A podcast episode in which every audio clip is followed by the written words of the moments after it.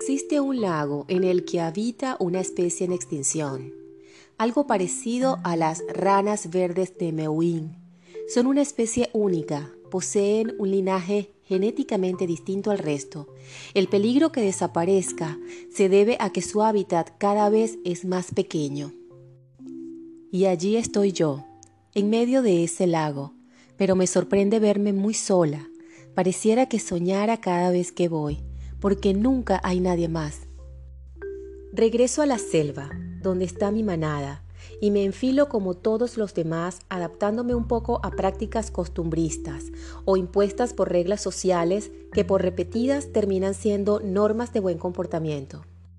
Cada vez más me cuesta seguir a mi manada, por lo que encontré en ese lago una vía muy placentera de vivir. Allí existe algo que me hace sentir bien, con lo que me identifico. Habitan otros seres vivos, pero no uno de mi especie. Interactuar entre el lago y la selva ha sido todo un reto, porque en la selva hay muchas personas a las que quiero y no quiero dejar, pero el lago me ofrece lo que realmente soy.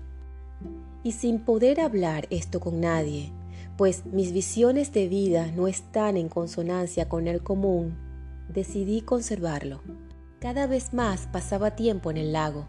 A veces me desaparecía días sumergida en ese escenario tan mágico como natural. Pareciera que lo mejor del mundo se detuviera en ese pequeño espacio.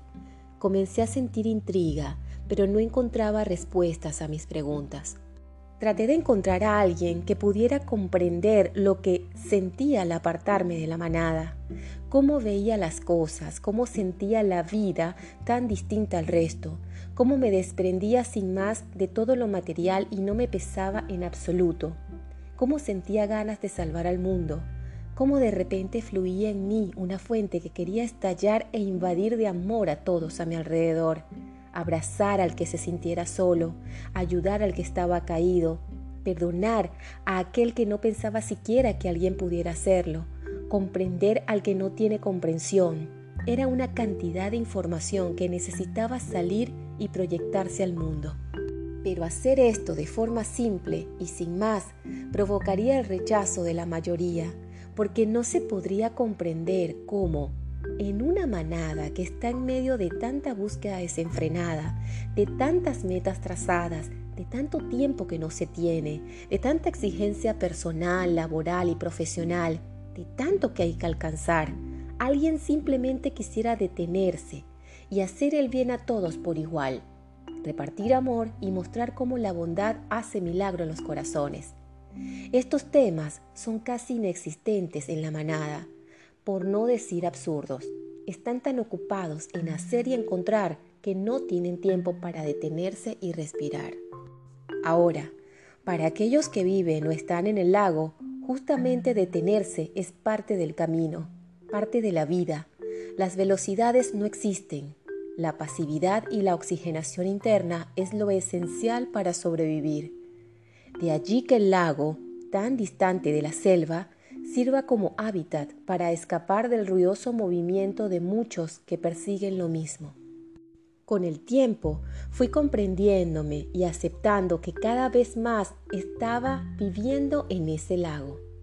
Mi existencia reposaba y navegaba en el silencio y cálido ambiente de los movimientos del agua. Los seres vivos que allí se encontraban no representaban amenaza alguna, todo lo contrario de tanto estar allí, comencé a comprender su lenguaje y ellos el mío. Y he allí lo especial. Formo parte de una especie en extinción que siente, piensa, reflexiona, vive y observa de forma diferente a lo común. El primer paso es aceptar lo que soy, lo que somos. Luego vendrán muchas sorpresas, retos y el crecimiento que se desarrolla desde una raíz auténtica y verdadera de lo que eres, de lo que soy. Sin embargo, y a pesar de estar alegre por haber comprendido la conexión que existe con ese lago, me parecía todavía curioso que seguía muy sola. No creo que en mi manada no existieran otras personas que como yo vivan y accionen de forma distinta a lo común. Un día comencé a ver más allá y de alguna manera se quebró una barrera que impedía que nos identificáramos. Es tan complicado vivir en la selva perteneciendo al lago que logramos camuflajearnos de forma casi perfecta, pero la naturaleza del ser es tan fuerte que logra proyectarse a pesar de. Y fue así que estando en el lago comenzaron a aparecer muchas ranas verdes de Mewin. Cada vez eran más, nos presentábamos y todas reíamos sin ninguna razón. Era una alegría contagiosa y esto es parte de nuestra característica. Siempre nos asomamos a la vida con una sonrisa. Otras cualidades que compartimos es la sensibilidad, la conexión con el otro, y esto conduce inevitablemente a unas ganas de ayudar cada vez más y más, de estar disponible para aquel que nos necesita. Y cuando me refiero a que en el lago uno se encuentra como con todo lo mejor del mundo, es justamente por lo que flota, lo que existe, lo que se respira, lo que se huele, lo que se ve.